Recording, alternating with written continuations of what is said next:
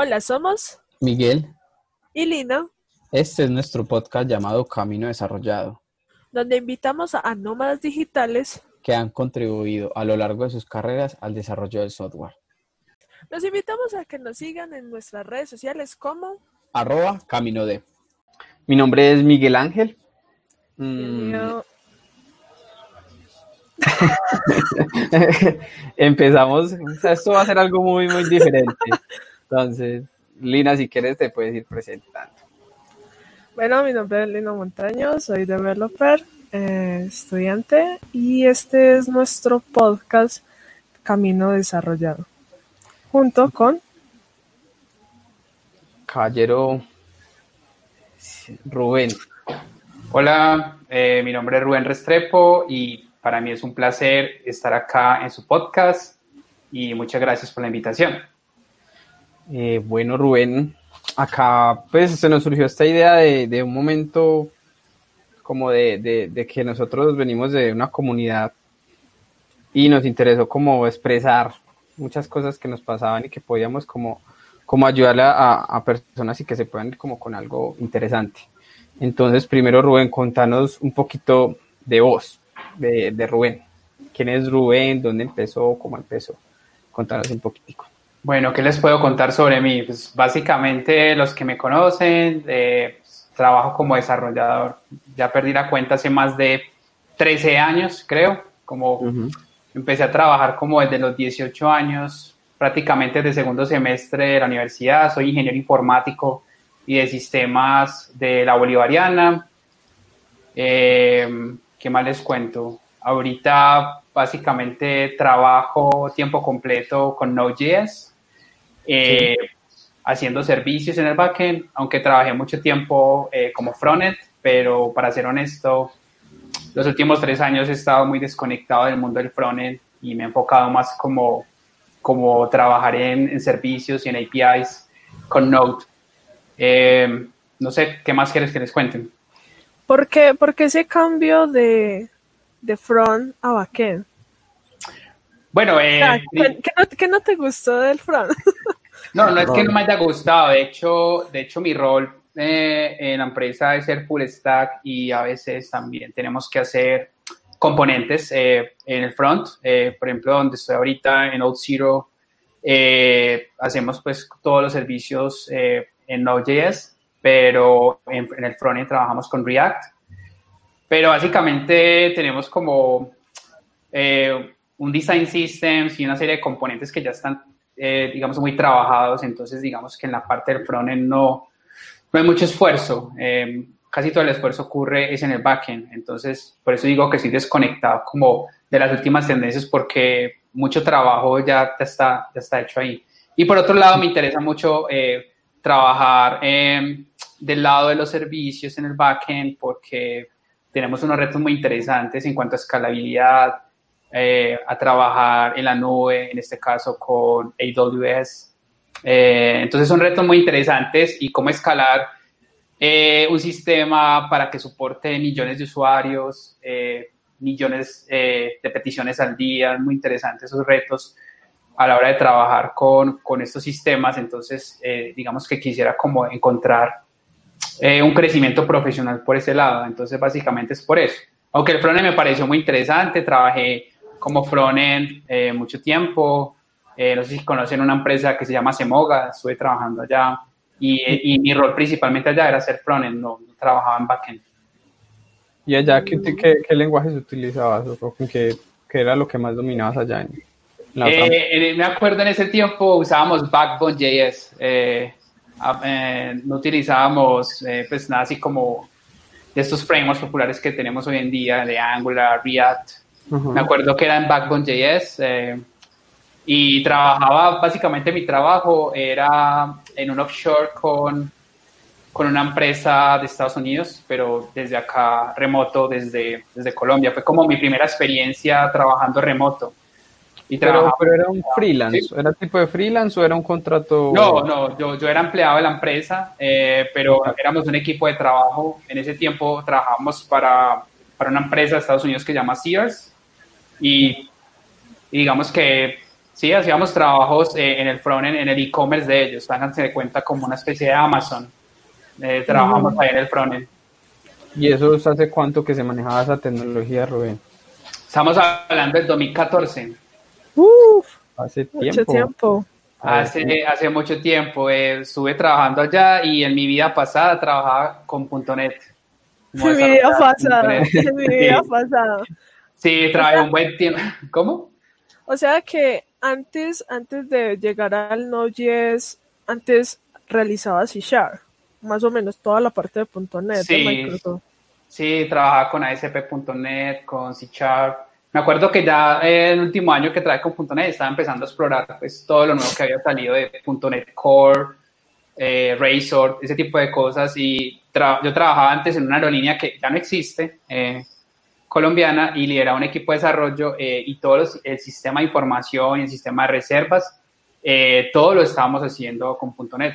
Pero básicamente .NET solamente era como el API RESTful, pues movimos todo lo que estaba en ASP y hicimos un, un API RESTful y todo el frontend, en ese tiempo me acuerdo utilizábamos Angular eh, y qué más. Y, y ahí empecé a explorar y empecé como a descubrir a Node porque digamos que empezamos como a crear tareas para automatizar cosas en el frontend y entonces había una herramienta, un paquete muy popular de Node que se llamaba Golf y con eso automatizábamos muchas tareas del frontend.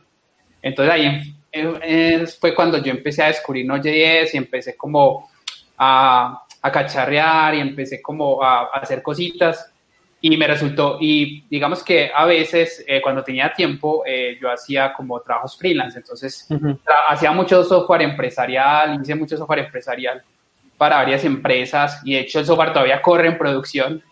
Eh, hice mucho software como para procesar órdenes de compra, contratos, proveedores, bueno, pagos en línea.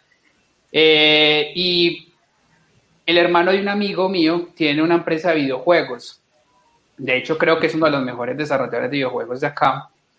Y ellos montaron un- una especie de puesto para hacer juegos eh, con realidad virtual. Y eh, bueno, inicialmente estaban acá en Medellín, entonces uno puede encontrar el puesto de ellos si había alguien allá con unas gafas 3D jugando. Y algunos juegos incluso eran hechos por ellos, pero tenían una necesidad de tener como un sistema para controlar los pagos de los juegos. Entonces uno, un niño llegaba y pagaba 5 mil pesos por una jugada, pero si quería volver a jugar, pues tenía que volver a pagar, bueno, etcétera, de acuerdo a un límite de tiempo. Eh, entonces, e- esos tiempos donde uno pagaba por jugar. Sí, sí, entonces, y entonces eh, eh, era una persona ahí parada contando el tiempo, entonces eh, necesitaba como automatizar eso y crear un sistema que pudiera controlar el tiempo y también como las platas que se estaban pagando por esos juegos. Y ahí fue cuando, junto con él, empezamos a hacer como un sistema para controlar los juegos. Y ahí fue cuando se me ocurrió hacer la aplicación de escritorio que controla los juegos utilizando Electron. Entonces ahí aún más me enamoré más de Node.js y ahí fue cuando empecé como a, a- a- querer como cambiar, como darle un, un giro de 180 grados a mi carrera y decir que ya, ya no quiero trabajar más con .NET. O sea, llevaba ya por ahí 10 años trabajando con .NET y dije, quiero como algo diferente. Entonces empecé a explorar Node, me gustó y pues hice esa aplicación de escritorio y empecé a buscar un lugar donde trabajaran en Node para aprender más, que más que todo ese era mi, obje- mi objetivo, aprender. Y empecé a buscar un lugar donde tuvieran la oportunidad de, de, de poder, de poder aprender y trabajar eh, eh, en Node.js. Y bueno, eh, ya llevo dos años y medio más o menos trabajando con Node en Node Zero. Entonces, muy agradecido por eso. ¿Pero directamente llegaste a Auxiro o antes pasaste por otras empresas a trabajar con Node.js? ¿O fue No. directamente a Auxiro?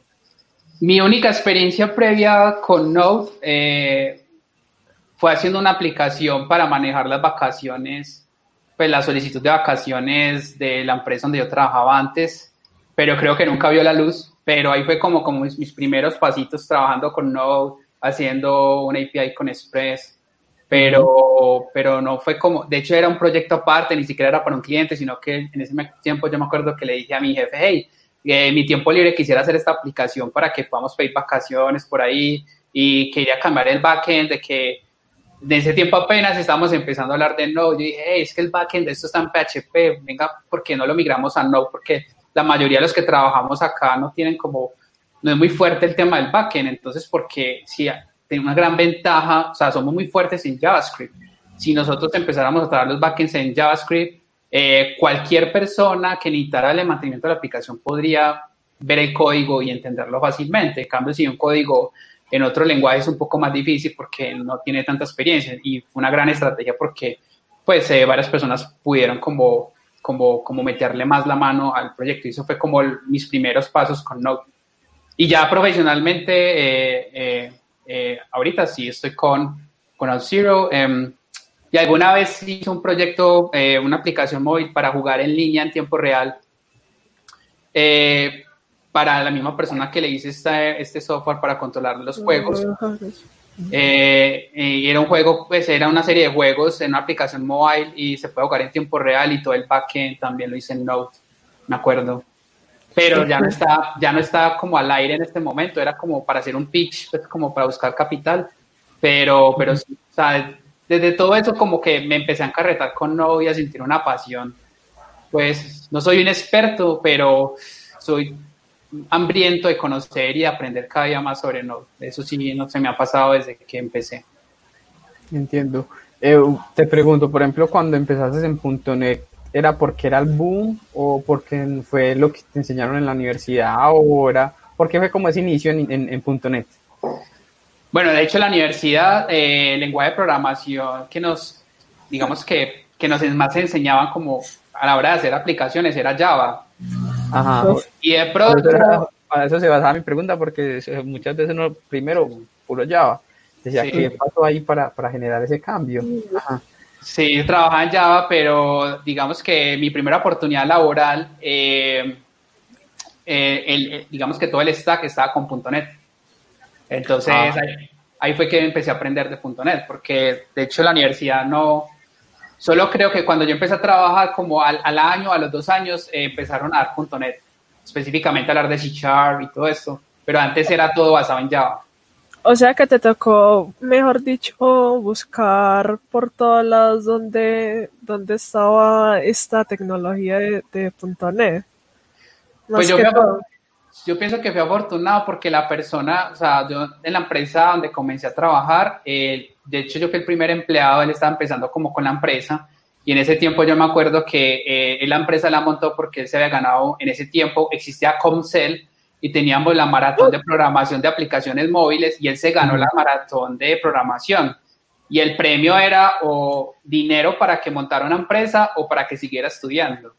Entonces él decidió montar una empresa y él fue mi primer mentor. Eh, es una persona que yo admiro mucho que con el tiempo pues perdí contacto con él, pero la empresa creció bastante eh, y él fue mi primer mentor. Eh, o sea, para mí es uno de los, de los ingenieros más talentosos que conozco o que he conocido hasta ahora. Y él fue mi mentor, él fue que me empezó a enseñar como los primeros pasos con .NET.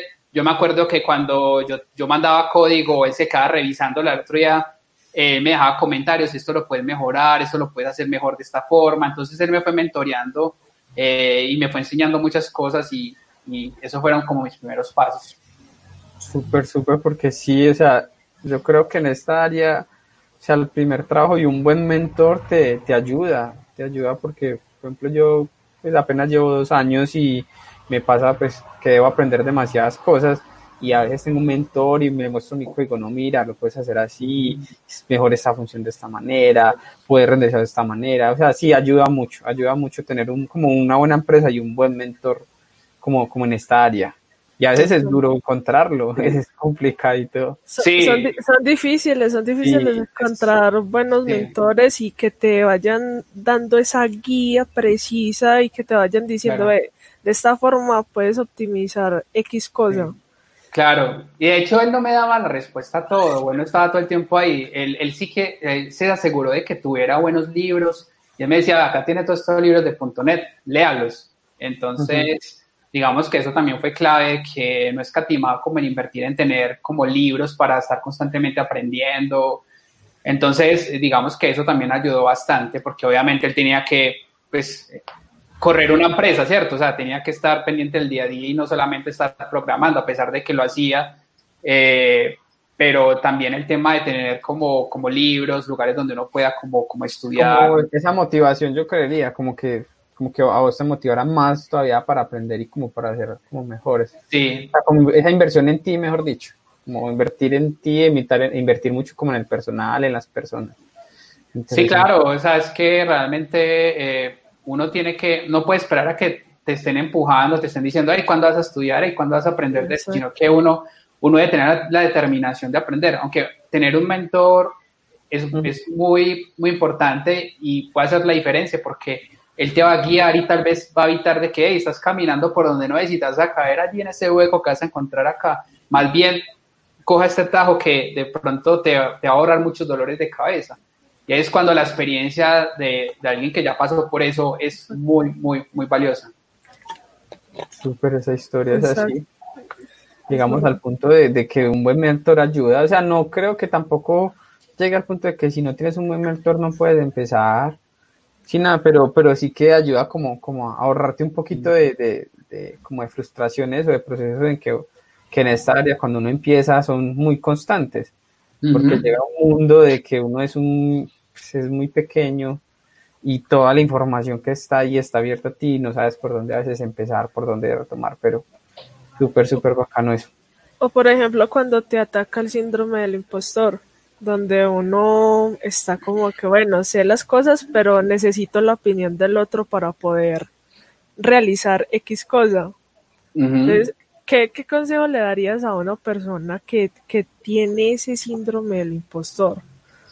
Mm, muy controversial el famoso síndrome del impostor, porque hay personas que lo desmienten, lo dicen que no, no, eso no sí. existe. Eso no existe.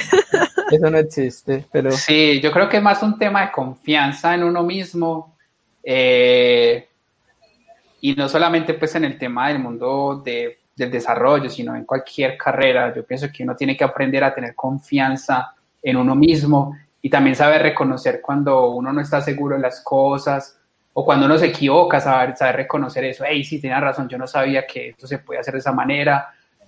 O sea, dejar como a un lado también el tema del ego, porque muchas veces eh, ese famoso síndrome existe porque de pronto el ego también entra ahí y, y, y, y no sabemos reconocer cuando, cuando no nos funciona algo, cuando no somos capaces entre comillas, capaces de resolver algo, porque yo pienso que todos somos muy capaces y yo creo que, que, eventualmente la perseverancia, el esfuerzo va a vencer el talento, o sea, y es mucho más valioso, entonces, y en un equipo de trabajo es mucho más valioso ese tipo de personas, o sea, nosotros no buscamos acá superhéroes o, o desarrolladores que trabajen solos por allá en un cuarto oscuro y, y hagan 20 mil líneas de código al día, sino que necesitamos personas que sepan trabajar en equipo. Entonces yo creo que primero es quitar como ese mito de, del síndrome del impostor eh, y, y, confiar en que, en que uno tiene las capacidades de hacer las cosas y también darle la confianza a las otras personas de que hey, vos sos capaz, vos puedes hacerlo. Obviamente, si, si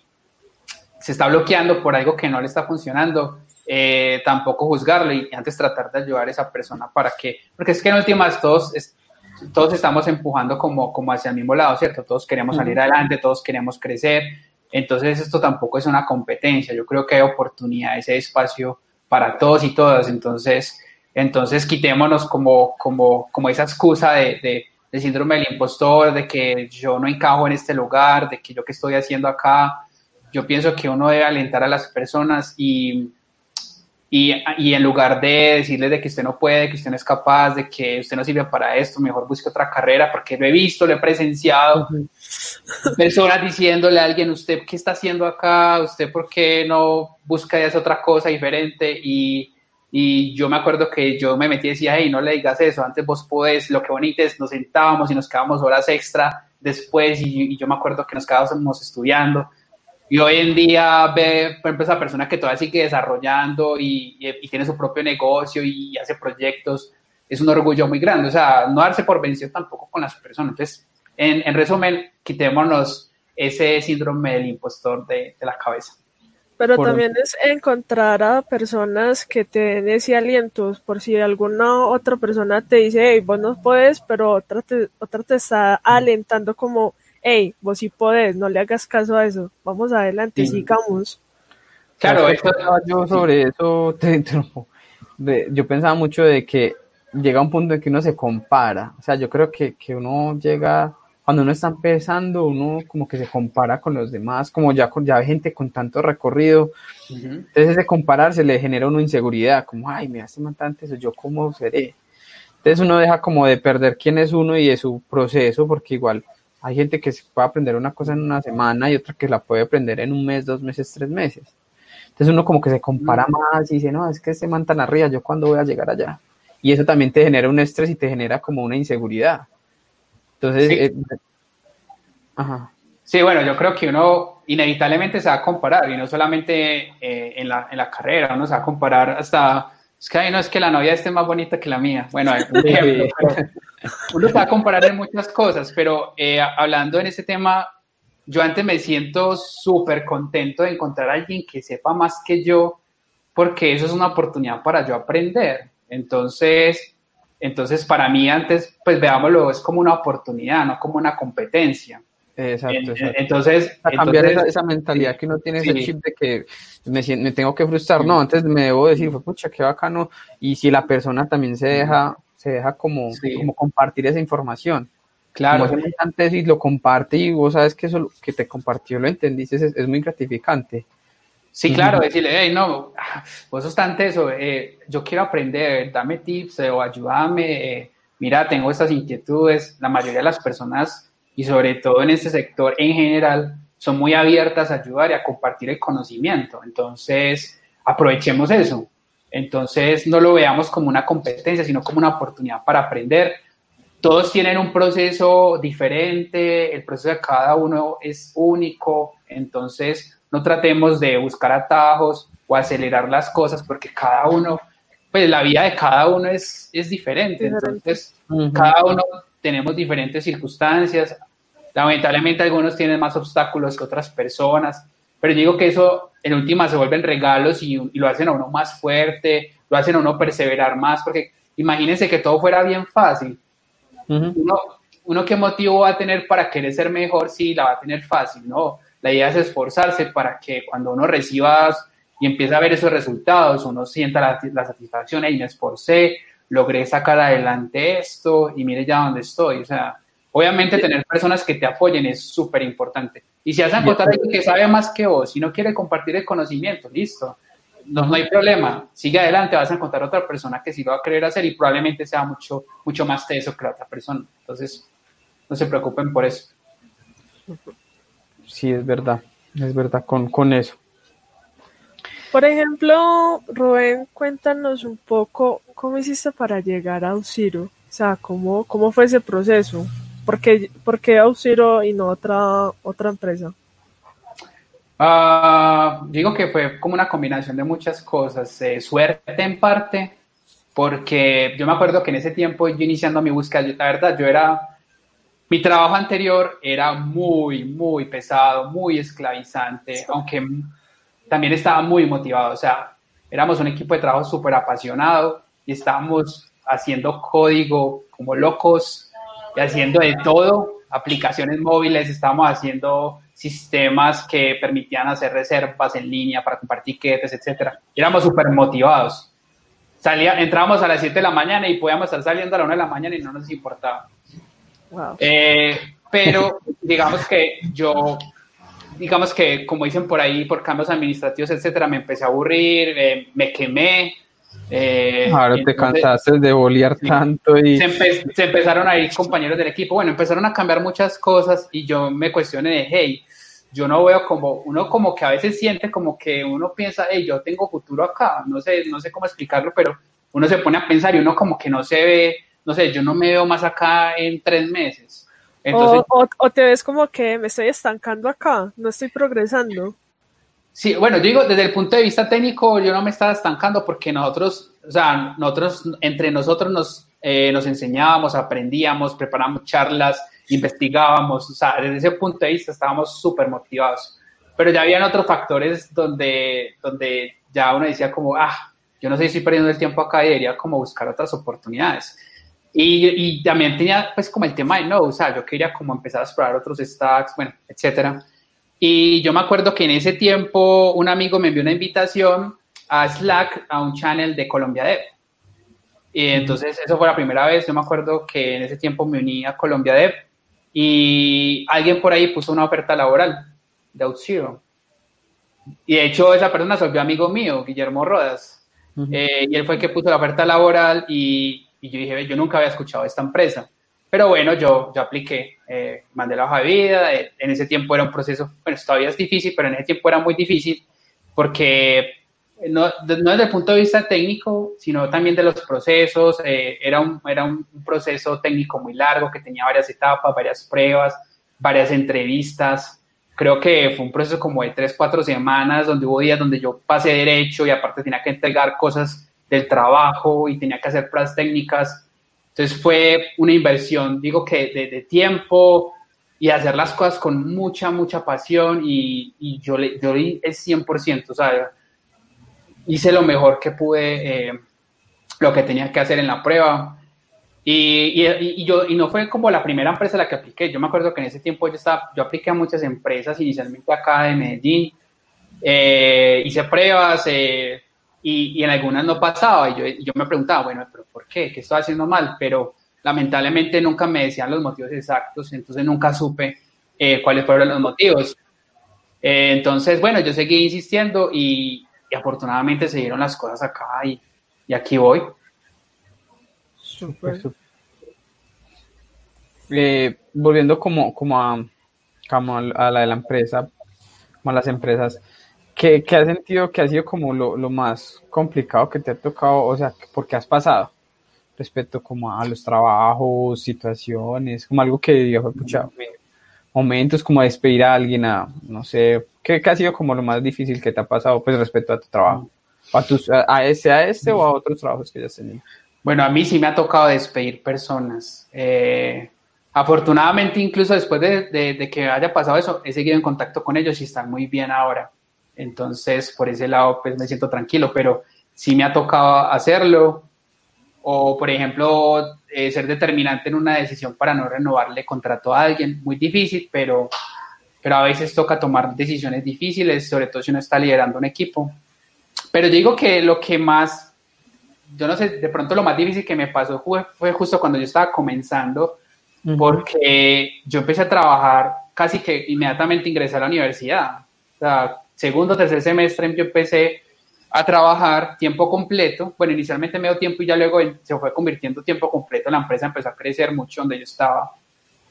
y, digamos, y, al principio eran muy pesados. O sea, las ingenierías al principio son muy pesadas porque uno tiene que ver, pues, como los cálculos, física. Bueno, y, y esas materias demandan mucho tiempo. Entonces, a mí me tocó tomar menos materias por semestre entonces eh, se me estaba alargando mucho la carrera, llevan seis años y yo todavía ahí, siete años, todavía ahí. Entonces yo, yo decía como, uy, no, yo necesito como tomar más materias. Entonces, eh, entonces yo traté como de buscar como que me diera más espacio en el trabajo para estudiar más, pero lamentablemente como no logré, no logré como un acuerdo en ese sentido. Y, una de, y eso influyó bastante en haber tomado la decisión de renunciar para dedicarme como tiempo completo a, la universidad y poderla sacar adelante. Y eso fue como lo más difícil que me ha tocado hacer porque eh, pues renunciar al trabajo y, y, refugiarme pues como en el apoyo en ese tiempo eh, de mi papá que en ese tiempo estaba vivo, él ya no está. Eh, y yo antes me pagaba la universidad, entonces buscar el apoyo nuevamente de él, de que me ayudara para, para yo terminar mis estudios rápido y poderme concentrar.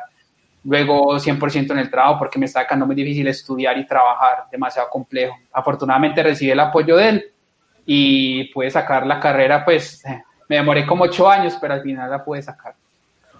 Pero sí es un logro, es un logro y yo creo que sí, o sea, uno debe tomar como esos cambios difíciles, por ejemplo, basándome en mí, yo estaba en una empresa ya bastante tiempo y no, y no trabajaba nada lo que estaba estudiando, llevaba mucho tiempo estudiando, estudiando y llegué a un punto que no, no más, no quiero más, no, no más, no más. Y renuncié y me dije, no, voy a dedicar 100% a estudiar y a sacar esto adelante porque no quiero seguir en el mismo estado donde estoy, no quiero, ya no quiero. Y pues obviamente tuve el apoyo pues de mis papás y se dio el proceso como de dos, tres meses y fue como el primera oferta laboral. Yo dije, no, pues estaba súper emocionado. Yo decía, no, por lo que fuera y, y, empecé con el mínimo, yo por el mínimo y vamos. Y yo claro. estaba muy emocionado, pero dije, no, ahí es que hay que, dar esa, esa, ese, Claro. ese, ese, dar ese susto de, de hacer ese cambio.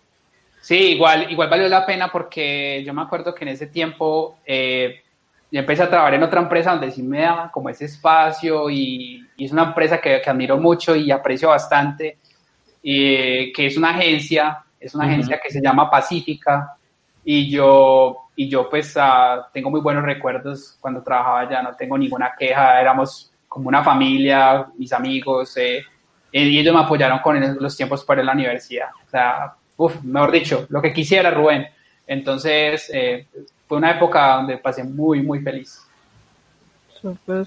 Súper bien, no, vamos bien con eso. uh -huh. Por ejemplo, Rubén, en, en tu día a día como developer, si llegas a, te sientes como estancado alguna cosa, ¿qué tipo de estrategia utilizas? No uh -huh. sé, como te desestresas o vas y buscas asesoría o qué tipo de qué estrategias implementas ahí cuando te sientes como estancado como que ay esto no funciona sí lo primero soltar las manos del teclado uh, es o sea, alejarme del computador por un instante eh, normalmente me paro y me hago un café o, o si he tomado mucho café entonces me hago un té descanso cinco minutos y luego descansar cinco minutos, me siento y pienso, esto que estoy haciendo, de qué otra manera lo puedo enfocar. Entonces trato como, tengo una metodología donde, no sé si han escuchado el término, divide y vencerás. Eh, entonces lo que yo hago es tratar, bueno, yo tengo un problema que de pronto es muy complejo, entonces yo digo, bueno, tratémoslo de ir en pequeñas partecitas, en pequeños problemas y empecemos a resolver uno por uno esos pequeños problemas y ya al final me di cuenta que resolviendo esos pequeños problemas resolví todo, o al menos me dio una base para, para, para resolver el problema. Ya si definitivamente no me están dando las cosas, está bien decir no sé, o está bien decir, hey, necesito ayuda. Si tiene la posibilidad de buscar a alguien y decirle, hey, no sé qué está pasando, necesito ayuda. Es más, muchas veces uno mismo tiene la solución, pero uno a veces está tan ensimismado a un problema de que uno no se da cuenta que le falta un punto y coma o le falta algo que está previniendo que lo que estás haciendo funcione. Te dices, hey, hagamos una llamada y ya cuando la otra persona, pues cuando uno está... Eh, Mostrándole el código, explicándole el código. Que, ah, ahí está el problema. Ya descubrí cuál es el problema. Entonces, eh, entonces, digamos que eso también ayuda mucho. Pedirle ayuda a otra persona, incluso que no trabaje contigo, pero a mí me pasa, yo todo el tiempo hablo con compañeros de, pues, amigos que trabajan en otra empresa y ellos me dicen, hey, mira, tengo este código y no sé qué me está pasando. Y yo, ah, hagamos una llamada, miremos. Y, y, y, ahí entre los dos, muchas veces yo no hago nada, yo solamente veo, veo lo que, mientras me explica y él mismo se da cuenta de lo que está pasando. Yo, ah, bueno, yo no hice nada, pero, pero el solo hecho de, de, de, de estar ahí como tratando de apoyar a la persona, eh, yo no sé, eso, eso tiene algo que, que ayuda como, como no sé, a dar apoyo moral, me imagino también. Uno no sentirse tan solo y tengo este problema y, ay, ¿quién me ayuda? Me siento tan solo con este problema. Entonces, uh -huh. tratar como de buscar como la comunidad, un amigo, eh, pues, no sé, hay, hay, muchos recursos y no quedarse como, sí, no tener miedo de pedir ayuda, ¿sabes? o saber decir, no sé, lo más importante es comunicar, porque muchas veces, no sé, tienes una entrega mañana, no te está funcionando y te quedas callado o callada lo mejor es decir, comunicar, hey, tengo este inconveniente, eh, necesito ayuda, y, y, tal vez, ¿qué va a pasar? Que, no sé, te van a dar más tiempo, te van a mandar ayuda, eh, pero si no decís nada, el otro día va a ser un problema, hey, ¿por qué no dijiste antes que no, no te estaba funcionando? Es mejor comunicar, entonces eso, eso es súper importante. Claro, claro me imagino que, muchas cosas. que las empresas tienen como una flexibilidad con respecto a eso, como decir, bueno, no sé, y hay prórrogas, hay como cosas ciertas. Sí, okay, hay que tener cuidado con eso, porque si, si, si siempre, cuando, cuando, tienes entrega el sprint y, y, y, sale como, uy, no, Rubén nunca entrega a tiempo, siempre tiene un pero, pero siempre dice el día antes del sprint o el mismo día, ahí hay, ahí hay algo que no está bien, entonces, uh -huh. entonces es mejor como, hey, detectar a tiempo y temprano, los inconvenientes, porque es que incluso puede ser un problema no técnico, sino decisión de producto, bueno, etcétera. Entonces ahí se tiene que dar una discusión con otras áreas, entonces mientras más rápido se identifique es mucho mejor. Y van a llegar al final del sprint y van a saber que no cumplieron esa tarea, pero ya hubo una comunicación, una discusión, ah, sí, sabemos que eso todavía no está, pero listo, miremos a ver qué estrategia podemos seguir. Obviamente que no se repita siempre, porque bueno, ¿qué está pasando? ¿Por qué siempre se repite esta situación? Pues que no estamos aclarando muy bien lo que hay que hacer. Entonces también ese, ese tipo de cosas son importantes. También hay, también va mucho la comunicación entre, entre los, las personas. Sí. equipo. Una comunicación con el equipo, un buen entendimiento con el equipo. Sí, y sobre todo, pues, por ejemplo, en el caso mío, yo creo que ya para muchas personas eh, que trabajan remoto, eh, nunca asumir nada y siempre sobrecomunicar, es decir, no asumir de que, eh, ah, sí, sabemos que esto está fallando y nadie sabía, o sea, entonces comunicar, al no asumir nunca que la otra persona sabe lo que está pasando, no, sobrecomunique y, y tal vez si necesita que la otra persona confirme, hey, estoy esperando tu confirmación sobre esto que acabo de decir. Entonces nunca, nunca, nunca asumir nada y sobrecomunicar siempre. Eh, es, es, mejor eso que no comunicar, porque el que no comunica eh, básicamente se vuelve invisible en el equipo. Entonces eso también, eso también es malo. Entonces no, siempre comunique, sobrecomunique y, y si, te tienes, si tienes que hablar en otro idioma, y no te, da, no te es fácil como expresarte en una llamada hablándolo, escríbelo. Entonces, eh, si así te sientes más cómodo, entonces no hay problema. Ok, eh, te, una cosa, por ejemplo, aquí ahorita estamos hablando pues de, de, de llamar y o, debe ser una comunicación. No sé de pronto con qué recursos crees tú que puedes recomendar, o sea, qué libros, para una persona que está empezando, primero y para otra persona que ya lleva bastante tiempo, que, o sea, ¿qué libros puede, les puede recomendar ese tipo de personas? Porque el enfoque que tenemos como este podcast es ese, de personas que están iniciando, de, de, que se orienten y busquen como, como esa ayuda con nosotros o de una, alguna persona que venga acá, que tenga la charla con nosotros y se puedan llevar como un pedacito. Entonces, ¿qué libro le recomiendas a esas personas que apenas están empezando en el área? Y qué otro libro recomiendas a alguien que ya tenga mucho, mucha experiencia avanzada, mm. que pues, obviamente que a ti te guste, no tiene que ser pues de que tal persona, no, que sea un enfoque que a ti te guste y diga, eh, me cambió, me cambió un poquitico haberlo leído, me, me, dejó esto y eso me ha ayudado a, a resolver chorrocientos problemas, no sé. Sí, bueno, de pronto para alguien que está empezando, eh, pues de pronto libros que a mí me hubiera gustado leer cuando estaba empezando, no sé si aplique y sí, de pronto puede, puede ser muy denso, pero, y de hecho son libros que, que, yo apenas estoy leyendo, pero que yo pienso que tener unos fundamentos claros de lógica antes de leer de cualquier lenguaje de programación es clave. Como, o por ejemplo, aprender eh, de cómo funciona eh, por debajo un computador pues, a nivel de hardware. Yo creo que a nivel de hardware y de software, yo creo que, no sé, te abre de alguna forma eh, el panorama mucho más claro a la hora de, de cuando estás desarrollando. Entonces, Igual me imagino que luego los, los, los, los, van a compartir los nombres de los libros, pero, por ejemplo, libros que yo puedo recomendar, mmm, eh, técnica, te, libros técnicos.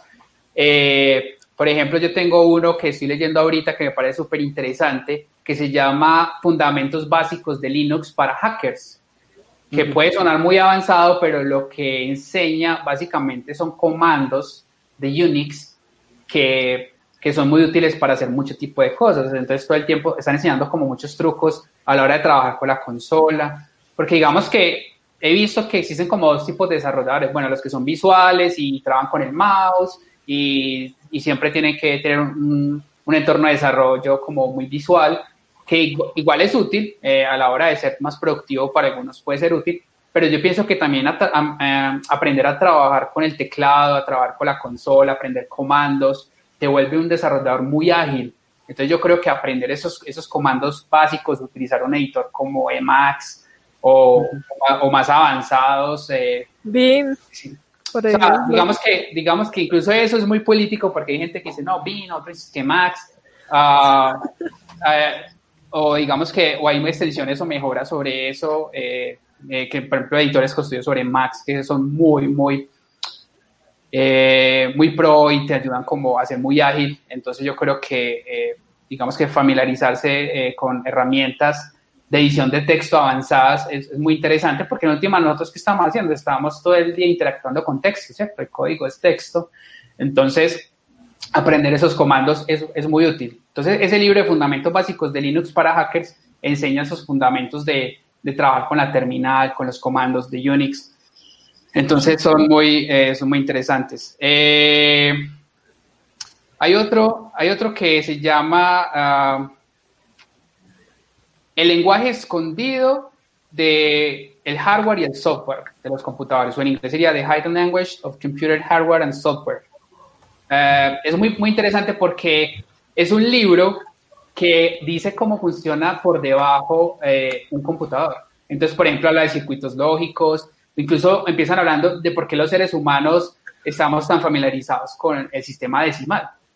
Eh, y, habla como de los diferentes sistemas numéricos que tenemos. Entonces, y hasta llegar al punto de hablar del binario y cómo funcionan, cómo trabajamos en binario. Bueno, entonces es muy interesante y da unos fundamentos muy, muy interesantes. Es un libro un poco loco, eh, es muy, muy loco, pero es muy interesante eh, lo que trata. Es muy viejo, es como el del 99, pero digo que, que todavía es muy vigente todos los temas que, que tratan ahí. Y digamos que para gente que tiene más experiencia, tengo dos libros para recomendar. Eh, uno muy viejo también, se llama The Pragmatic Programmer, o el programador pragmático. Es un libro que tiene 20 años, pero hace poquito, el año pasado, creo, si no estoy mal, sacaron la segunda edición, eh, donde le actualizaron pues algunas cosas y, enseñan cómo, cómo ser un, programador pragmático. Entonces muestran como diferentes escenarios eh, o, por ejemplo, tips a la hora de utilizar herramientas o cuando estás haciendo software, qué es un desarrollador pragmático. Entonces enseñan como esos tips. Y el último que quisiera recomendar es muy, muy popular, se llama, ¿dónde está? Ya lo he anotado por acá. Se llama Release It o Despliégalo. Eh, cómo diseñar y desplegar sistemas listos para producción. Entonces se enseñan eh, patrones muy interesantes, patrones un poco avanzados a la hora de diseñar sistemas que sean eh, resilientes, sistemas de que implementen patrones de arquitectura para evitar fallas en cascada, sobre todo cuando está trabajando en sistemas distribuidos. Bueno, hablan de cosas muy interesantes y de buenas prácticas a la hora de desarrollar software. Entonces me parece súper interesante. Y ya personalmente, eh, eh, libros no técnicos, eh, soy súper fan de los libros de ciencia ficción dura. Los libros de ciencia ficción dura son libros que son de ciencia ficción, pero están basados en hechos científicos que son, pues, tratan de ser hechos científicos verdaderos. Y el mejor exponente de eso es Isaac Asimov, que es para mí pues, uno de mis autores favoritos y es un autor eh, por excelencia pues, en el tema de ciencia ficción. Entonces recomiendo leer a, Isaac Asimov. Súper, muy interesantes. Hay que ahorita los anotamos y los dejamos, ya sea por ejemplo en el canal de YouTube, en la descripción y miramos en qué links, cómo hacemos para compartirlos por el podcast. Sí, creo que la mayoría, la mayoría de los libros, pues como son tan viejos, se pueden encontrar gratis en internet. Ah, bueno, compartimos algo los PDFs o algún link para algún PDF. Hombre, Rubén, voy a poner una, una pequeña polémica acá. ok. Hace poco hubo una tendencia de Deno ¿Qué piensas sobre eso? ¿Si va a lograr desplazar a Node.js o crees que eso simplemente es algo pasajero? Para ser honesto, no tengo una opinión sobre Deno, ni buena ni mala. Yo pienso que cualquier iniciativa eh, es bienvenida y puede inspirar como el mismo Node.js o puede inspirar a, a tener como mejores herramientas en el futuro. Porque puede que en ese momento es una situación similar a, como estuvo Node en sus comienzos. La gente diría como, hey, JavaScript en el backend es como extraño. Entonces yo creo que puede estar en una situación similar, pero no tengo una opinión realmente. Eh, más bien curiosidad, pero, pero por ahora ni siquiera he tenido curiosidad de, de, jugar con Den. O sea, digo como, ah, primero quiero aprender a hacer Node bien antes de eh, comenzar a pensar en, otro, en otras cosas. Súper, súper. Aquí, aquí. Mm, ah, bueno, y una última cosa, y, lo que yo pienso que O sea, igual sigue siendo JavaScript y como dice Brendan Ike, el creador de JavaScript, siempre apuesta a JavaScript. Entonces, digamos que independiente de cuál sea la herramienta, yo pienso que JavaScript siempre está y siempre estará. Eh, siempre estaremos hablando de JavaScript dentro de 10 años, por ejemplo. Y, yo creo que eso pasa lo mismo en el front, porque en esos días Lina y yo estamos teniendo como la misma discusión de que, bueno, Angular, React, no, ¿cierto? O Vue, y decíamos, no, salió Svelte, y había como la misma tendencia y yo, otra O sea, volvíamos como que no, y realmente todo esto es JavaScript, o sea, no, hay veces nos enfocamos mucho en aprender como la librería sin tener buenos, como unas buenas Sí, y nos falta eso y yo creo que es con unas buenas bases y traen Svel y ya tú entiendes cómo funciona esto, cómo funciona aquello, cómo... Sí, yo creo que, o sea, uno no debe ser, pues uno no debe politizar esos temas. Y yo me acuerdo que alguna vez a Julián Duque le hicieron esa pregunta y él decía, escoge lo que te hace feliz. si te hace feliz trabajar en Vue, trabaja en Vue.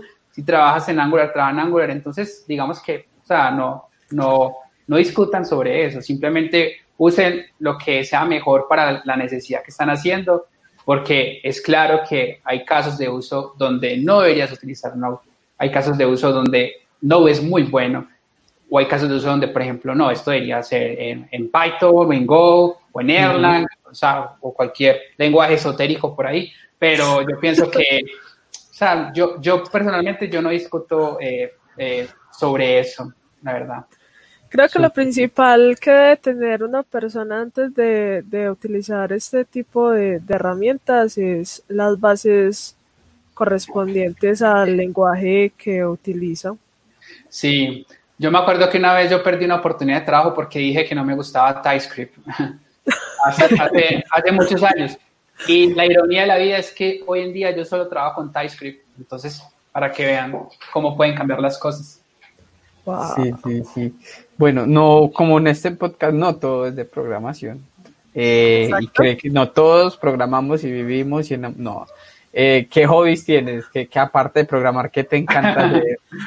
programar eh, en TypeScript, programar en, en, mis proyectos personales. me gusta mucho. Leo mucho libros técnicos, pero cuando no estoy como en eso, es eh, cuando no estoy leyendo, eh, estoy, me encanta ver películas, eh, pues documentales, series, en Netflix sobre todo. a veces juego, que la verdad no, no juego mucho, pues aquí atrás tengo, bueno, no se ve, pero tengo siempre mi Play, ah, a veces juego FIFA o otro juego casual que yo tengo, pero no soy muy, no soy muy gamer.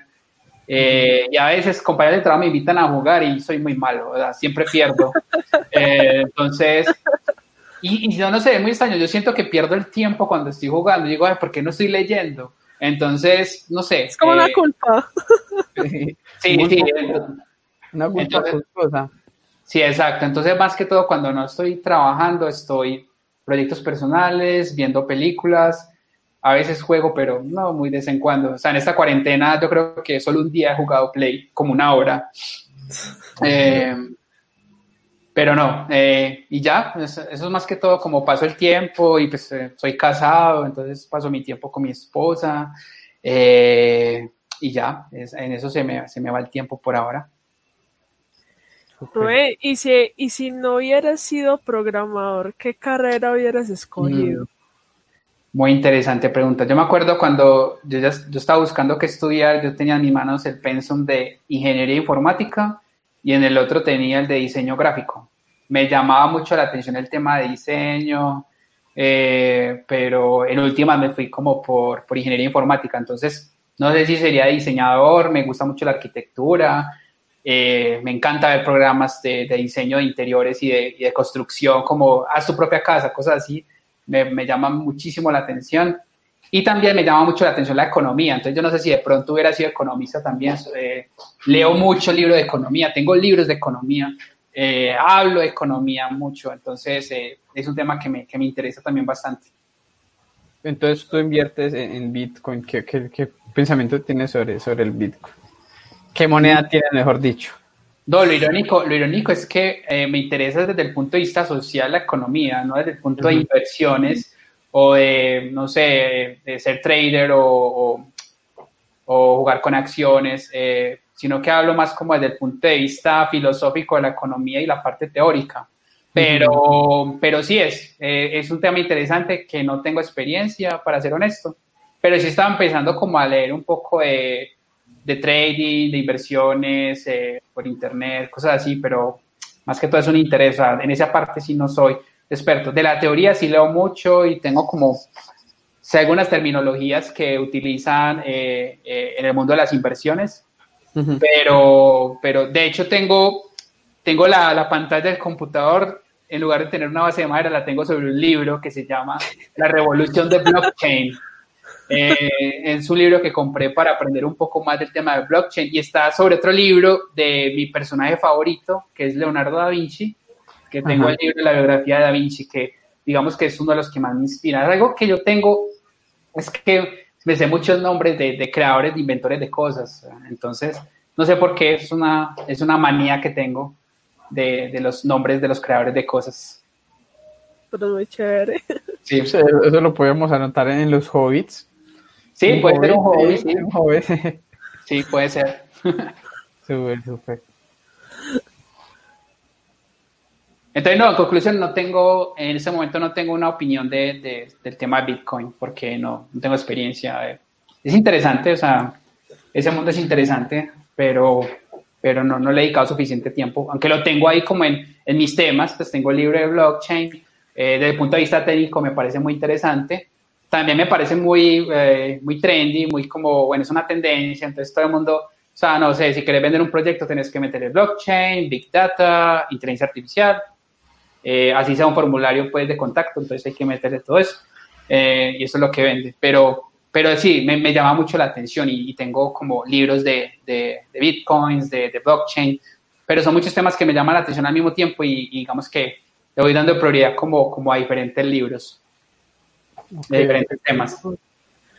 Entonces, con todo lo que nos has contado, eh, tu yo del pasado estaría orgulloso, tu yo del presente. Yo creo que sí, eh, esperemos que sí. Yo era, no sé, eh, yo creería que sí, o sea, yo nunca me he conformado, eh, siempre he querido como, ni siquiera por compararme con los demás o porque esté en una competencia, sino quiero superarme a mí mismo. Entonces... ¿Tienes esa, esa sed de aprender? Sí, es algo natural. A mí siempre me ha gustado como aprender, estar leyendo, entonces a consecuencia de eso, digamos que me he encontrado como con estas oportunidades y he querido aprovecharlas al máximo, o sea, trato de aprovechar lo que más pueda las oportunidades que se me presenten. Entonces yo creo que sí estaría orgulloso de mí mismo porque, por ejemplo, yo era una persona muy tímida y ahorita, por ejemplo, ya he tenido la oportunidad de pararme en un escenario delante de cientos de personas y, y no sentir como nada, o sea, no me siento, me siento como muy, muy cómodo. Entonces yo creo que sí, el cambio sí ha sido un salto gigante súper, súper bien con eso.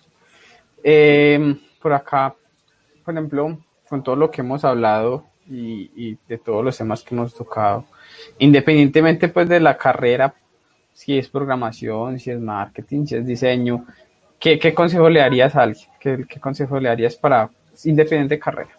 Que para cuando esté empezando.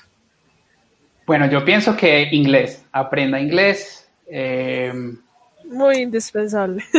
Yo creo que en estos momentos, importantísimo. Si usted, quiere tener, o sea, hay buenas oportunidades, pero las mejores, en mi opinión, requieren que, que sepas inglés. Conozco personas muy talentosas que se han perdido oportunidades muy buenas por el tema del inglés. Entonces yo creo que, y no tiene que ser un inglés perfecto, entonces yo pienso que deberían como, como buscar, como mejorar en ese aspecto, practicar, tenemos internet, hay muchos recursos gratuitos eh, para aprender, para practicar. Y la ironía es que yo soy más de tener libros físicos. Yo tengo muchos libros físicos y los libros, yo repaso mucho, pues yo trato de repasar leyendo muchos libros en inglés eh, o libros que enseñan inglés y, los tengo físicos. Y el tradicional libro que viene con los CDs y, y, escucho audios.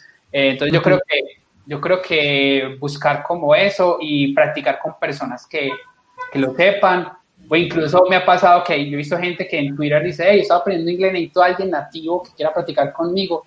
Y se han conectado, pues, o por ejemplo, a veces he ayudado a conectar a personas que hablan inglés nativo y, y, si, y ellos están dispuestos a ingresar a una conversación porque van a sentir curiosidad, ay, contame de Colombia, contame cómo es tu ciudad, entonces, entonces ellos también van a ganar algo porque van a conocer otra cultura, entonces no sé, es, es, una, es algo muy interesante, o sea, depende de uno, no se queden como, ah, es que a mí no me dieron inglés en la universidad o yo no aprendí, a mí no me enseñaron, no, o sea, eh, eso puede ser una falencia del sistema educativo, etcétera, pero yo pienso que yo, eh, uno mismo eh, debe hacerlo y los recursos están, incluso no hay que invertir dinero, a veces están gratis en internet o en una app, en mismo Duolingo, entonces, pues no sé, las herramientas están, entonces no busquemos excusas, sería como el consejo número uno, el tema del inglés, y lo otro sería como en lo posible, pretende ser parte de una comunidad, eh,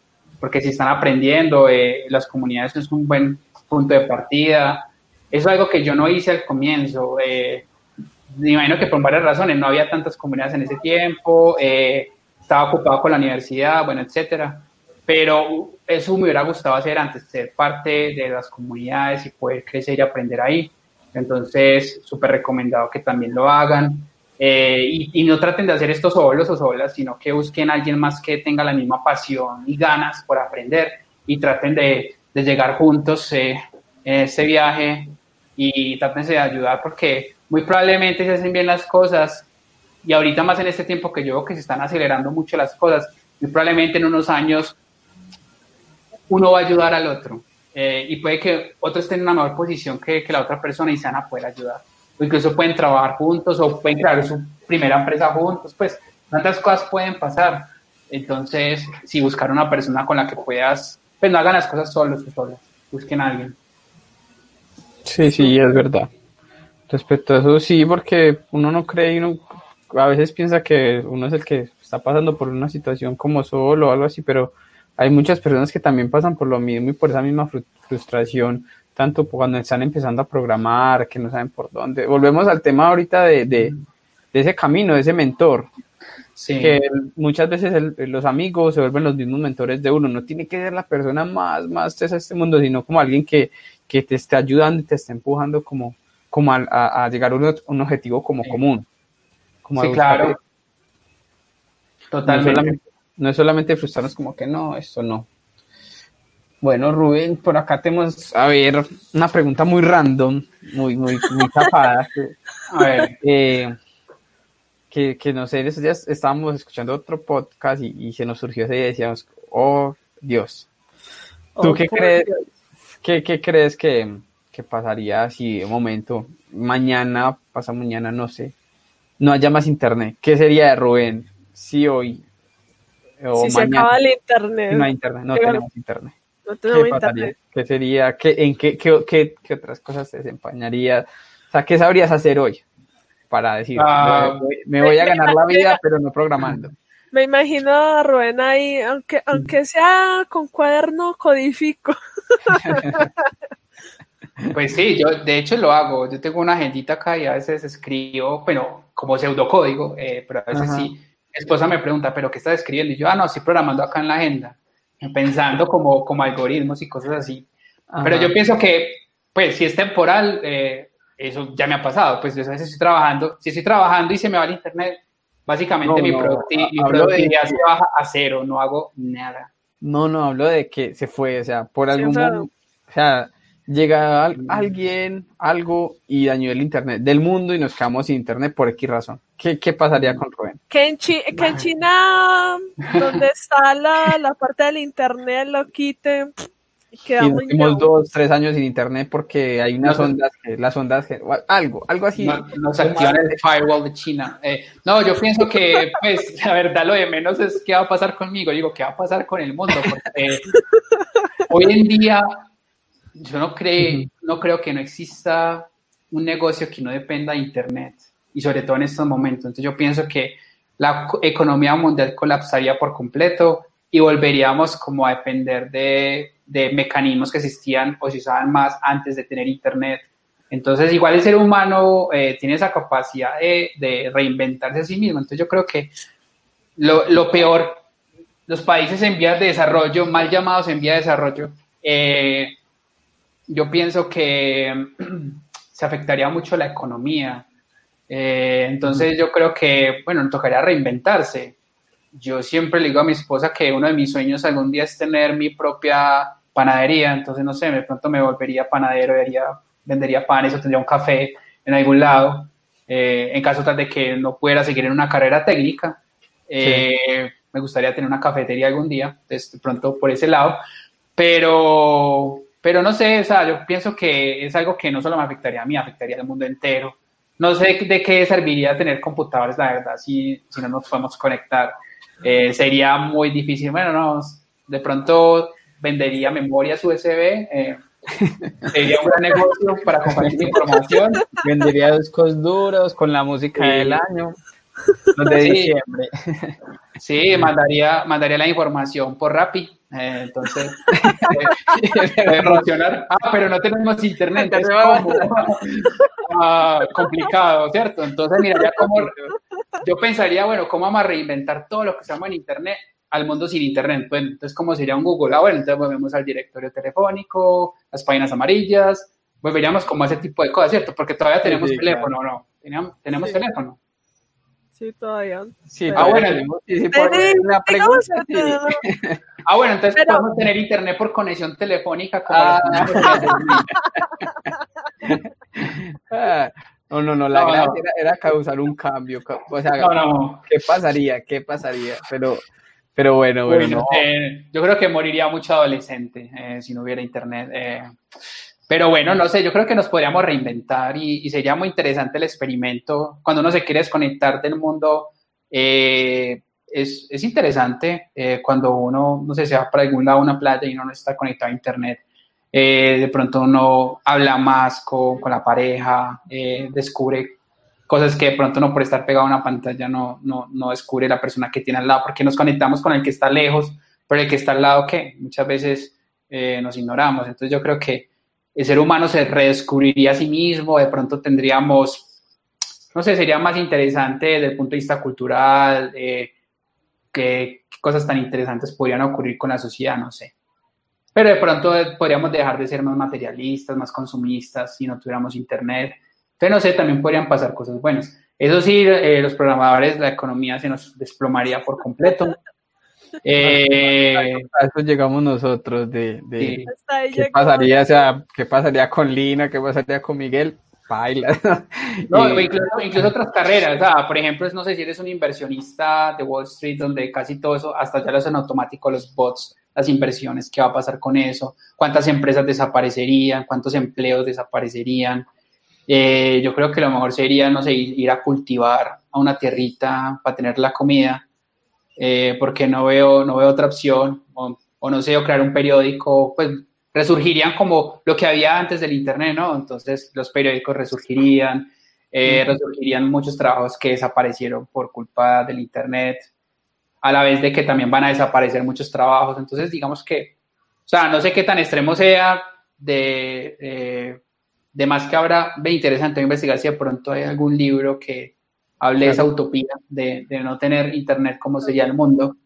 Eh, pero sí, o sea, lo que pasa, así como pasó con esta crisis, muchos negocios tristemente desaparecieron, pero otros, otros se reinventaron, otros crecieron, o sea, siempre cuando alguien gana, alguien está perdiendo, ¿cierto? Entonces, yo creo que hay que reinventarse, entonces, no sé qué haría, pero, pero no me quedaría de brazos cruzados. Obviamente uno ya dejaría de tener uno se daría cuenta que uno ya no necesita como tantas cosas, entonces uno ya viviría como con cosas básicas, así como muchas personas se dieron cuenta con esta crisis de que lo más importante es tener comida, ¿cierto? Y un techo, entonces uno como que cambiaría sus prioridades y, pensaría qué hacer. qué es lo que realmente uno, uno, uno quiere, porque uno a veces sí se llena de cosas muy materiales y, sí. siente que esa es la felicidad y que eso, pero muchas veces uno no, no, no le presta atención a otras cosas que realmente sí, lo valen. Aunque, aunque igual me encantaría, por ejemplo, tener, no sé, eh, eh, Netflix en DVDs. Entonces, eh, puedo, sé que, por ejemplo, en ciertas partes de Estados Unidos, zonas rurales donde el internet no es muy bueno, Netflix despacha películas en DVDs, así como hacía antes de tener la plataforma. Sí, entonces yo creo que me encantaría tener como un backup de películas que quisiera ver en caso tal de que no haya internet. Ah, me, encantaría Para eso me servirían los computadores de vaca para tener las películas ahí. Eh, ya sabemos el negocio, vas a vender computadores, Sí. vas a vender películas. Ya tenemos. Ay, esa, esa. Sí, Ya, Rubén, ah, vendería películas de Netflix en DVDs. ah, Bueno, o en DVDs, pues a los que tengan el lector de para el televisor, o si no, o pura USB venteado. Sí, USB, o yo no sé. USB, O maratón. inventar una tecnología que permita distribuir de forma física las películas de alguna forma práctica, como un pseudo internet, no sé. Eh, habría que mirar una red local donde uno pueda hacer streaming en la casa sin tener internet, pero tener streaming ahí. Pues no sé. Yo creo que encontraríamos la manera de. de- De compartirlo. Sobrevivir. sí. O volvemos a, volvemos a inventar internet. Internet. Hacemos otro internet mucho mejor y más rápido. Sí. Y más estable para que no se caiga esos dos o tres años que tenemos ahí, ¿no? Yo me imagino, me imagino que así como tenemos un lugar donde estamos guardando todas las semillas del mundo por si hay alguna gran catástrofe, alguien por allá guardó los planos de internet en caso de que tengamos que volver a construir todo, no se haya perdido ese conocimiento. O, o toda la información de todos los libros la estén guardando en alguna base de datos, por si de pronto Sí. pasa algo con todos los libros. Sí, o sea, alguien debe tener eso. No que por favor, que por favor no necesite internet para funcionar. Exacto. Sí.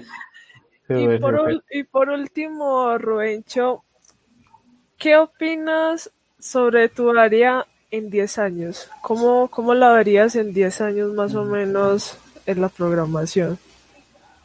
Ah, pues no sé, eh, ojalá lo supiera, pero pensaría que la tecnología va a estar masivamente desplegada en el mundo. O sea, más que ahora, porque ahora estamos, no está tan masiva, pero ahorita que en el tema de 5G estoy escuchando como un eco. Eh, pero yo creo que eh, la tecnología va a estar masivamente presente en cada aspecto de nuestras vidas.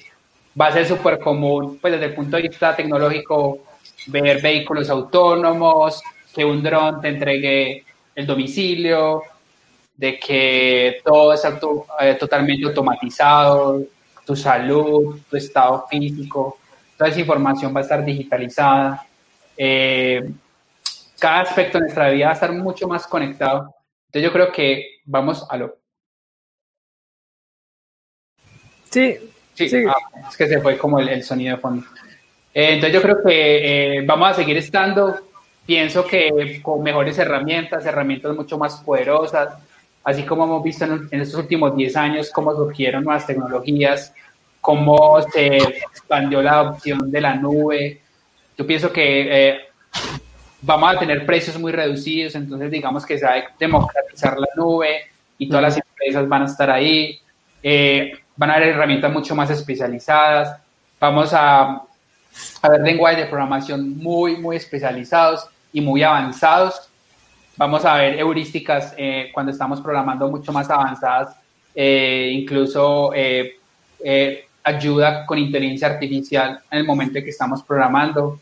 Eh, yo creo que eso, eso va, a estar, va, a estar, va a ser parte del día a día, pero veo que vamos a seguir siendo parte central de eso nosotros como desarrolladores. Antes creo que va a haber mucha más necesidad porque digamos que la tecnología va a estar expandida 100% en muchos campos que ni siquiera existen todavía o apenas están comenzando, perdón. Entonces yo creo que va a haber posibilidades para seguir trabajando en robótica, en inteligencia artificial, todo lo que tiene que ver como Internet de las cosas. De hecho, eh, y veo a JavaScript ahí, ahí en un lugar central de todo eso. Eh, y todavía vamos a estar hablando en 10 años eh, de JavaScript haciendo cosas increíbles que ni siquiera nos podemos imaginar hoy. Eh, pero yo creo que vamos a estar eh, en una posición mucho mejor de la que estamos ahora. Veo que, pues, hablando de Colombia, me imagino que si seguimos haciendo las cosas bien, va a ser un hub de innovación increíble en Latinoamérica. Vamos a ver empresas, eh, startups que van a estar, pues, tipo Rappi, que están valoradas en un montón de dinero. Ojalá más empresas eh, eh, crezcan en- a lo largo de esos 10 años y creen más oportunidades de trabajo eh, y nos vamos a ver un referente mundial desde el punto de vista tecnológico, el talento va a ser reconocido casi instantáneo. Van a decir, ah, desarrollador de Colombia. excelente, contrátenlo. Entonces, yo creo que vamos a estar en muy, buena posición. Eh, espero que, que lo que va a pasar ahorita después de esta crisis, la economía de Colombia no se resienta mucho y que muchas personas puedan encontrar una oportunidad eh, en esto y sacar adelante sus familias, eh, comunidades mucho más fuertes. Eh. Para mí, no es solamente el aspecto técnico, el futuro de la programación desde el, punto, desde el punto de vista técnico, sino también desde el punto de vista humano, de cómo nosotros vamos a interactuar entre nosotros. No sé si todavía en ese tiempo va a estar GitHub o qué rayos vamos a estar utilizando para para versionar el código. no solo lo de GitHub como plataforma, o sea, utilizando Git, por ejemplo, no sé si todavía eh, va a seguir siendo relevante o vamos a utilizar algo que, que, que sea más avanzado, que sea más poderoso eh, a la hora de lidiar con quién sabe eh, qué tecnología vayamos a tener dentro de 10 años. Entonces, yo creo que, pues sí, herramientas mucho más avanzadas, pero igual vamos a seguir desarrollando como muy parecido a como estamos haciendo hoy, porque hoy, desarrollamos como hace 50 años todavía desarrollaban. Abres un editor de texto y empiezas a programar. Yo creo que todavía vamos a seguir trabajando así, pero... Eh, Con algunas otras ayudas. Sí, las ayudas van a ser súper avanzadas y van a utilizar inteligencia artificial y vamos a tener la capacidad de producir código ultra eficiente, sin mucho esfuerzo, y con muchas, muchas ayudas, eh, eh, lo que yo decía, como con inteligencia artificial y entornos de desarrollo tan avanzados que solamente va a ser un, un, cuadro de texto donde vamos a seguir haciéndolo como tal lo estamos haciendo hoy en día, pero vamos a tener ayudas increíbles. Incluso, ¿por qué no un compañero bot desarrollador? O sea, un bot que te ayuda a desarrollar, pero sea como tu compañero con su propia inteligencia artificial si no tienes a quien preguntarle, le vas a poder preguntar a tu bot, hey, esto no me está funcionando, entonces él te va a ayudar como, como a detectar cosas que ellos son mejores que nosotros, pero que hay algunos aspectos donde nosotros somos mejores que los bots. Entonces digo que va a ser un equipo de trabajo muy interesante, una sinergia muy interesante, pero tal vez vamos a tener un bot que nos va a ayudar a, eh, en nuestras tareas de desarrollo. Y, Mentor bot.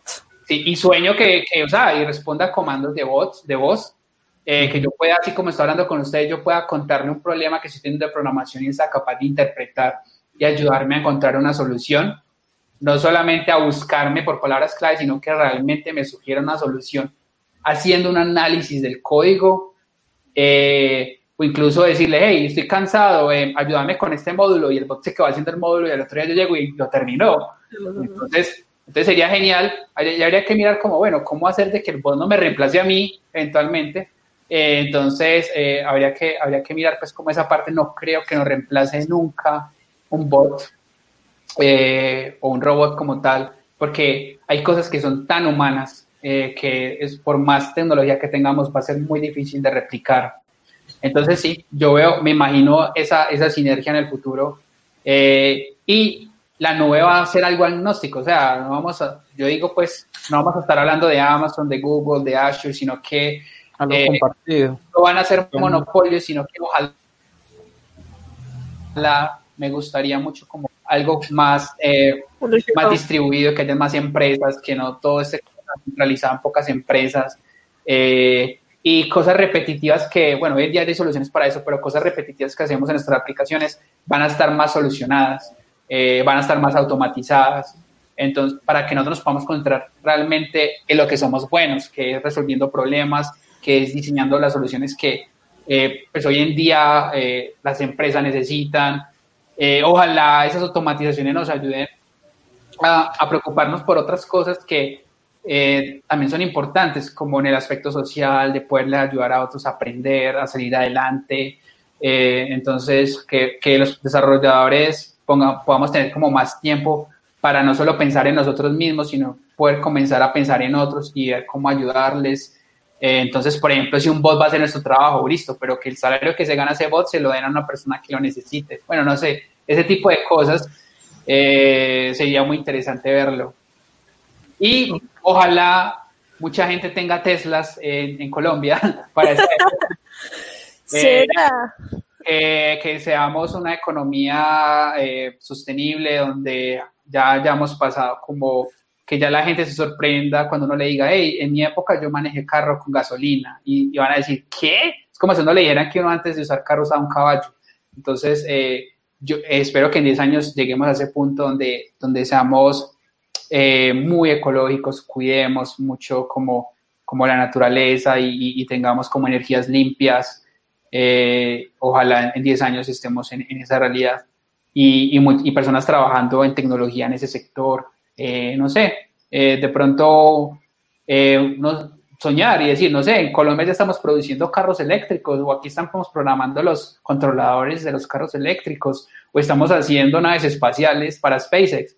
Bueno, no sé, cosas así. O sea, digo que, que eh, la educación también va a, ser, va a ser clave y ojalá Colombia se vuelva referente en 10 años. O sea, obviamente me preguntaron como en 10 años en general en cómo está, pero me gustaría centrarnos, bueno, ¿y qué va a pasar en Colombia en 10 años? ¿Y qué podemos hacer nosotros ahorita para, para, para cambiar las cosas que no están bien y llegar a ese punto en 10 años y, llegar ahí y, poder, y poder decir, hey, lo logramos, pudimos hacer esto. Entonces sería, sería muy chévere eh, que pudiéramos llegar como a ese tipo de cosas. Súper Roberto. Súper Rubén. No, bacano, parce, todo esto que hemos trabajado en esta charla. Espero que pues, ya estamos llegando como a su fin, su triste fin. Pero pero ojalá algo, alguien le haya quedado como, como alguna enseñanza o algo como que pueda aplicar en, su día a día y, y, ver que pues es un proceso, es un proceso programar y están abiertas como, como todas las posibilidades y la cuestión siempre como es de querer. claro. Sí, yo creo que pues, lo último que quería decir es que, o sea, no ha sido fácil para mí, no la tuve fácil. Yo me acuerdo que cuando comencé, yo ni tenía computador, eh, no me acuerdo cuánto valían, pero en esa época eran muy costosos y, y mi papá no tenía pues como suficiente como para comprarme un computador. Y yo me acuerdo que me encarreté fue yendo a la casa de un primo que tenía un computador, un compact presario, me acuerdo. Y yo empezaba a jugar ahí en Empires, pero también empezaba a leer como cosas técnicas y me, fue como me fui como interesando. Y el primer lenguaje con el que empecé a interactuar, ahora que me acuerdo, se llama Pascal. No sé si lo conocen. Eh, pero empecé con Pascal, que es un lenguaje estructurado, eh, y digamos que fueron como los primeros fundamentos. Y, y ya ahí como, como insistir y, y, tratar de, de, salir adelante. Yo me acuerdo que en ese tiempo que entonces yo no podía tener un computador, yo me acuerdo que mi papá al ver pues como mi interés como y la necesidad también como de, de tener un computador en la casa, él vendió el carro de él eh, para comprarse uno más económico y, el resto del dinero lo invirtió en el computador. Y yo creo que eso fue clave. O sea, porque muchas veces cuando uno no tiene apoyo es mucho más difícil, pero si uno puede ayudar a alguien, eh, pues, eh, y alguien lo apoya a uno, yo creo que eso puede hacer la diferencia en el futuro de alguien. Exacto. Súper, Es súper indispensable eso. Muchas gracias, Rubén, por haber estado con nosotros en este podcast por haber recibido nuestra invitación. No sé si eh, Miguel quiere decir algo más. Bueno, no, pues seguirnos en las redes sociales, en Camino Dep.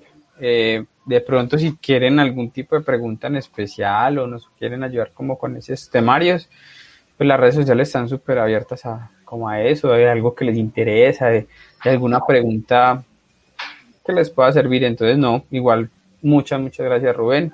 Esperamos volverte a invitar en otro episodio, de hablar de otro tema en particular o tocar un tema que, a nosotros nos parezca o a todos les parezca muy interesante. claro que sí, no, muchas gracias por la invitación y sí, espero estar pronto por acá. Los invito a que, a que participen o, o que recomienden a alguien que tal vez quisiera estar acá. Y, ya saben dónde encontrarme, entonces cualquier duda, pues estoy abierto como, como hablar. Entonces, sí, muchas gracias. ¿En dónde te pueden comunicarte contigo? ¿En qué redes sociales? Ah, bueno, yo estoy ahí en el Slack de Noco, eh, pero también me pueden buscar en Twitter, eh, de Grammer, con doble M. Eh, ¿Qué más? Sí, ahí, ahí, están todos mis datos de contacto. Pues súper igual, en, si están viéndolo desde YouTube, abajo están, vamos a dar como los tips, las notas de los libros y las redes sociales. Igual va a estar para las dos plataformas. Y no, muchas gracias por escucharnos y esperamos verlos en otro episodio.